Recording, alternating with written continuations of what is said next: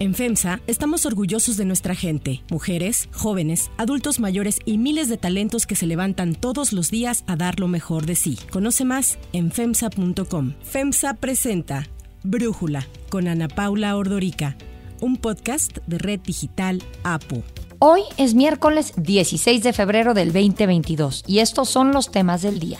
La relación de Daniel Chávez y el gobierno no es solo de asesoría en el tren Maya. Entre otras cosas, le ha donado terrenos que le traerán grandes beneficios a sus negocios. Resultados de la fase 1 señalan que la vacuna contra COVID desarrollada en México, la patria, es eficaz. El expresidente de Honduras, Juan Orlando Hernández, es detenido a petición de Estados Unidos, quien lo solicita en extradición por delitos de narcotráfico.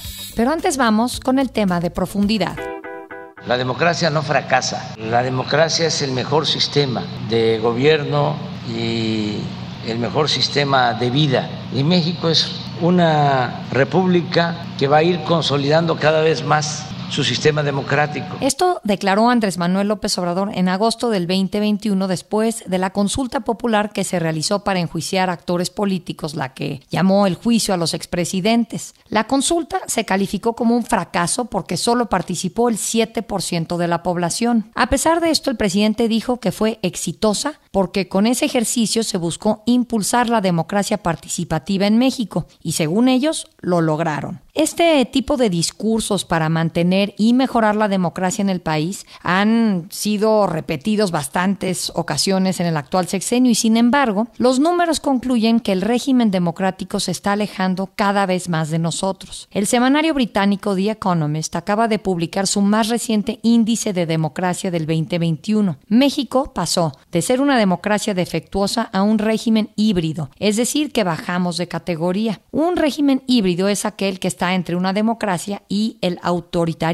La categoría de régimen híbrido se caracteriza por tener elecciones irregulares, sin libertad ni justicia, opresión por parte del gobierno hacia partidos políticos y sus candidatos, sin fuerte participación y cultura política entre la población, que haya poco Estado de Derecho y mucha corrupción, así como acoso a periodistas con una sociedad civil débil. Somos uno de los cinco países de América Latina que bajó su estatus democrático. Estamos ahí mismo con Chile, con Ecuador, con Paraguay y con Haití. Yo tengo que defender la democracia. Todos debemos de defender la democracia y no nos podemos quedar callados. Así, López Obrador llamó a defender la democracia y sin embargo, una de las principales razones por las que bajamos en el índice del Economist tiene que ver precisamente por actos u omisiones del propio presidente, entre ellas sus crecientes ataques a los órganos autónomos como el INE. Urge un plan de austeridad en el caso de, del INE. Parecen como ambiciosos, como lo que les importa es el dinero y ya termina no siendo una diferencia de tipo ideológico, político, sino una diferencia por dinero. Los medios, su poca tolerancia a las críticas. Fui a caminar porque me recomendaron los médicos y ahí van a tomarme fotos y llevan cámaras, toda una invasión a mi poca, escasa intimidad. Y el elevado nivel de violencia incitados por los cárteles que están siendo y serán amenazas para que la democracia mejore. El análisis de The Economist es un diagnóstico serio de la tendencia que sigue en estos momentos México. Por cierto, el día de ayer periodistas y legisladores de oposición se unieron en la Cámara de Diputados para exigir respeto a la libertad de prensa. Le dieron la espalda a la participación de Morena en tribuna con este reclamo. ¡Los queremos vivos! ¡Los queremos vivos! ¡Los queremos! El análisis. Para profundizar más en el tema, agradezco a Carlos Elizondo, analista y académico del TEC de Monterrey, platicar con nosotros. Carlos, ¿qué tan en serio nos tenemos que tomar este análisis del Economist? Porque ya sabemos que cuando este tipo de publicaciones sacan alguna crítica al gobierno mexicano, se les descalifica como que son liberales y contrarias a lo que el presidente considere es el camino correcto para México. Sin duda, eso será la respuesta del gobierno ante una aplicación como esta. Esta es una publicación que en su momento criticó mucho a Peña Nieto. ¿Recuerdas aquella famosa frase en un artículo del Economist que decía, no entienden que no entienden respecto a una serie de, de acciones del gobierno anterior que parecía no darse cuenta del enojo que estaba generando la corrupción y una serie de errores o de malas decisiones de la, de la administración anterior. Entonces, es una publicación que ha sido crítica de muchos gobiernos. No es la primera vez que un índice de este tipo nos califica por debajo de lo que el gobierno querría que nos calificara.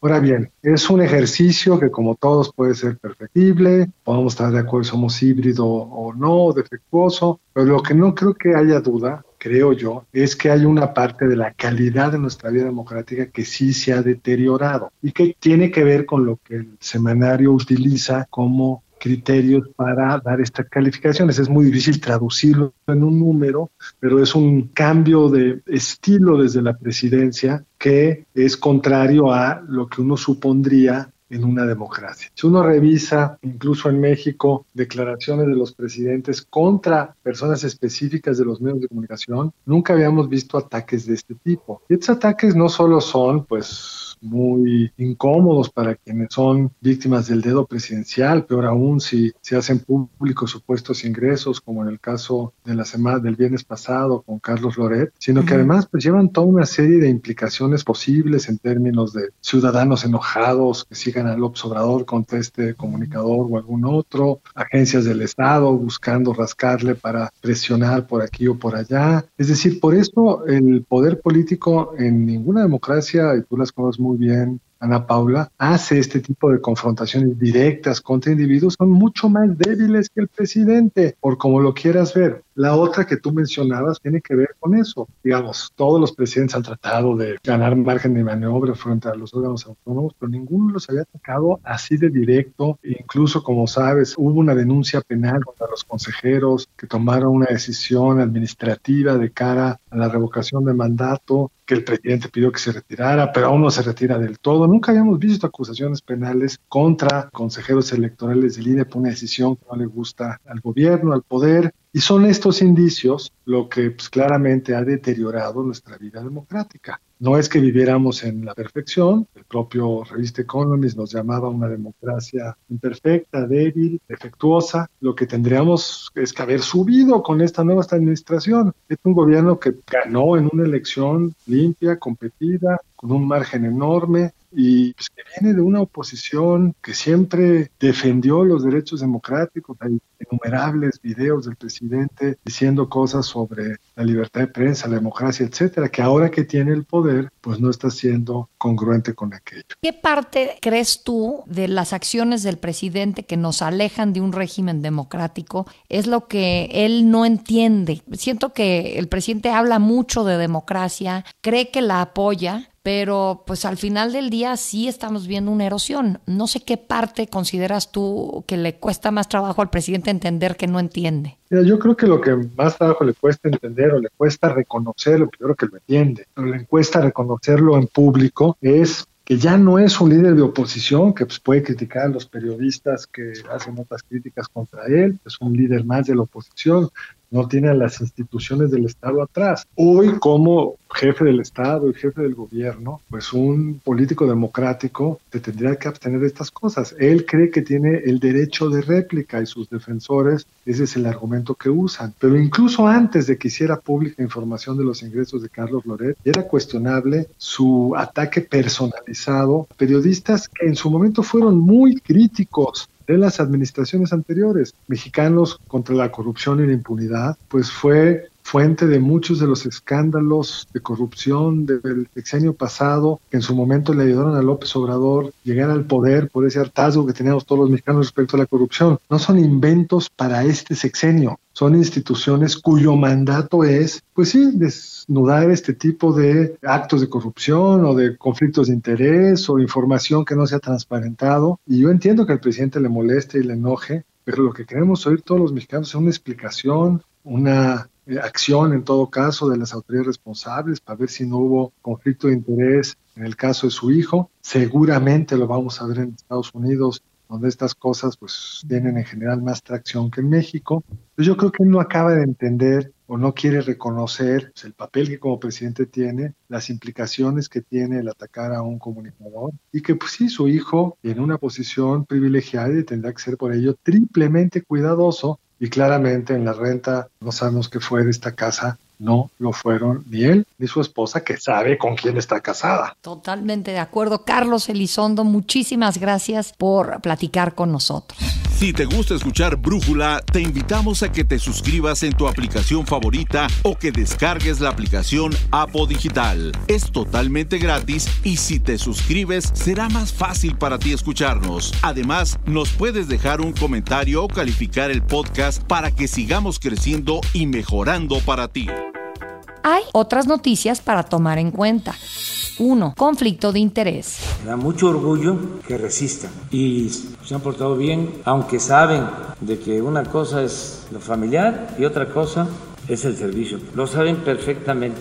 Mientras yo he sido dirigente, ellos no han ocupado un cargo, porque ese es el acuerdo que tenemos. Así es como el presidente López Obrador, al borde del llanto, aseguró ayer que no existe ningún conflicto de interés entre Daniel Chávez Morán, fundador de Grupo Vidanta, y su hijo, José Ramón López Beltrán, quien trabaja, eso dice el hijo del presidente, en una empresa de los hijos de Daniel Chávez. El presidente sostiene que el empresario no cobra por la asesoría que en el proyecto del tren Maya. Sin embargo, la relación entre Chávez y el gobierno va mucho más allá. Chávez Morán fundó Grupo Vidante en 1997 y opera en todo México a través de cadenas hoteleras, clubes de golf y un aeropuerto privado en Puerto Peñasco, cuya concesión obtuvo en 2007 por parte del gobierno de Sonora con el priista Eduardo Burs Castelo como gobernador. Aunque el aeropuerto Mar de Cortés, como también se le conoce, es propiedad mayoritaria del gobierno del estado, opera bajo un esquema de concesión a 20 años a la cadena de Grupo Vidanta. El consorcio de Chávez Morán se ha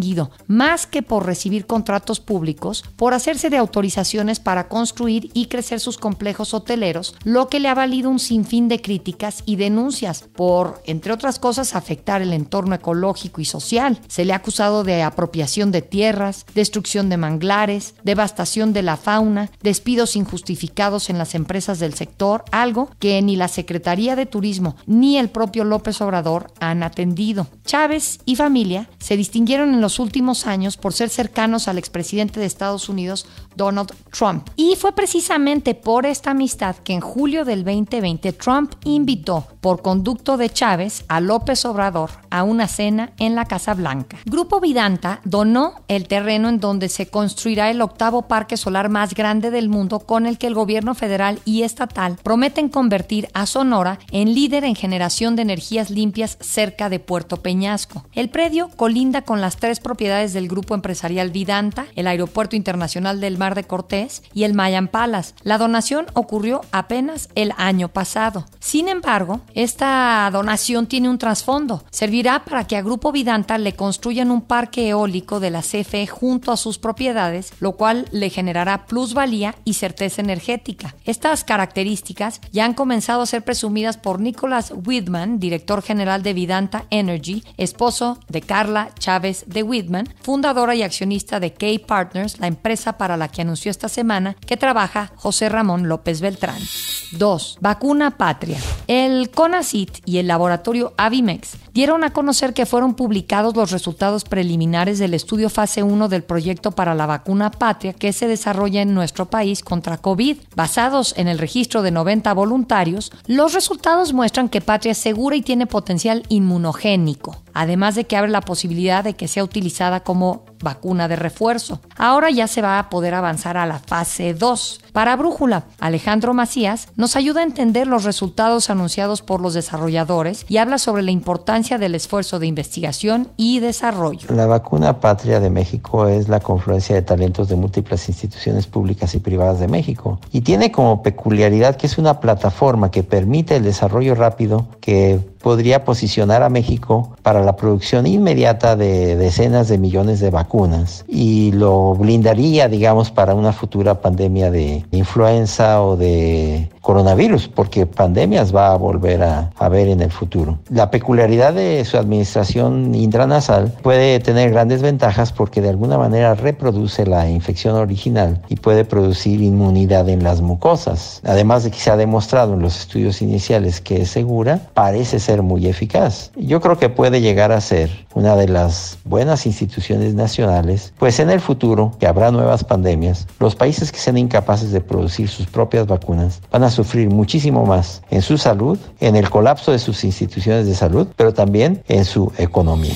3. Juan Orlando Hernández. El expresidente de Honduras, Juan Orlando Hernández, fue detenido la tarde de ayer en su casa en Tegucigalpa, desde donde fue trasladado a rendir su primera declaración ante un juez después de que Estados Unidos lo solicitara con fines de extradición, acusado de narcotráfico y otros delitos. El expresidente fue esposado de manos y pies, se le colocó un chaleco antibalas para después eh, ser trasladado en un vehículo blindado. La embajada de Estados Unidos en Tegucigalpa dijo que Hernández participó en una conspiración violenta de narcotráfico para recibir cargamentos de múltiples toneladas de cocaína enviadas a Honduras desde Colombia y Venezuela, entre otros lugares. En total, desde aproximadamente el año 2004, la conspiración transportó más de 500 mil kilogramos de cocaína. La embajada indicó además que como parte de la conspiración, Hernández recibió millones de dólares por sobornos y ganancias de múltiples organizaciones de narcotráfico en Honduras, México, con el Chapo Guzmán y otros países. El expresidente, quien el pasado 27 de enero concluyó ocho años de mandato, aseguró que colaboraría con la justicia y respondería a las acusaciones que se le formulan. Estoy presto y listo para colaborar y llegar voluntariamente para poder enfrentar esta situación y defenderme. Recordemos que las autoridades estadounidenses anunciaron desde la semana pasada que ya se le había cancelado su visa a Hernández por esta presunta vinculación con actos significativos de corrupción y narcotráfico. Las imputaciones al expresidente están basadas en su mayoría en declaraciones de narcotraficantes durante un juicio al hermano del expresidente, el que fuera diputado Juan Antonio Tony Hernández, quien está en Estados Unidos y fue condenado en marzo del 2021 a cadena perpetua 30 años más por delitos de narcotráfico. Honduras ha extraditado desde el 2012 a al menos a 32 presuntos narcotraficantes solicitados por las autoridades de Estados Unidos. El expresidente Hernández ha rechazado las acusaciones en reiteradas ocasiones y ha negado tener nexos con narcotraficantes, como afirma Estados Unidos. Yo soy Ana Paula Ordorica. Brújula lo produce Batsheba Feitelson. En la redacción, Airam Narváez. En la coordinación y redacción, Christopher Chimal. Y en edición Omar Lozano. Los esperamos mañana con la información más importante del día. Oxo, Farmacias ISA, Cruz Verde, Oxo Gas, Coca-Cola FEMSA, Invera, Torrey y PTM son algunas de las muchas empresas que crean más de 245 mil empleos tan solo en México y generan valor como parte de FEMSA. FEMSA presentó Brújula con Ana Paula Ordorica, un podcast de Red Digital APO.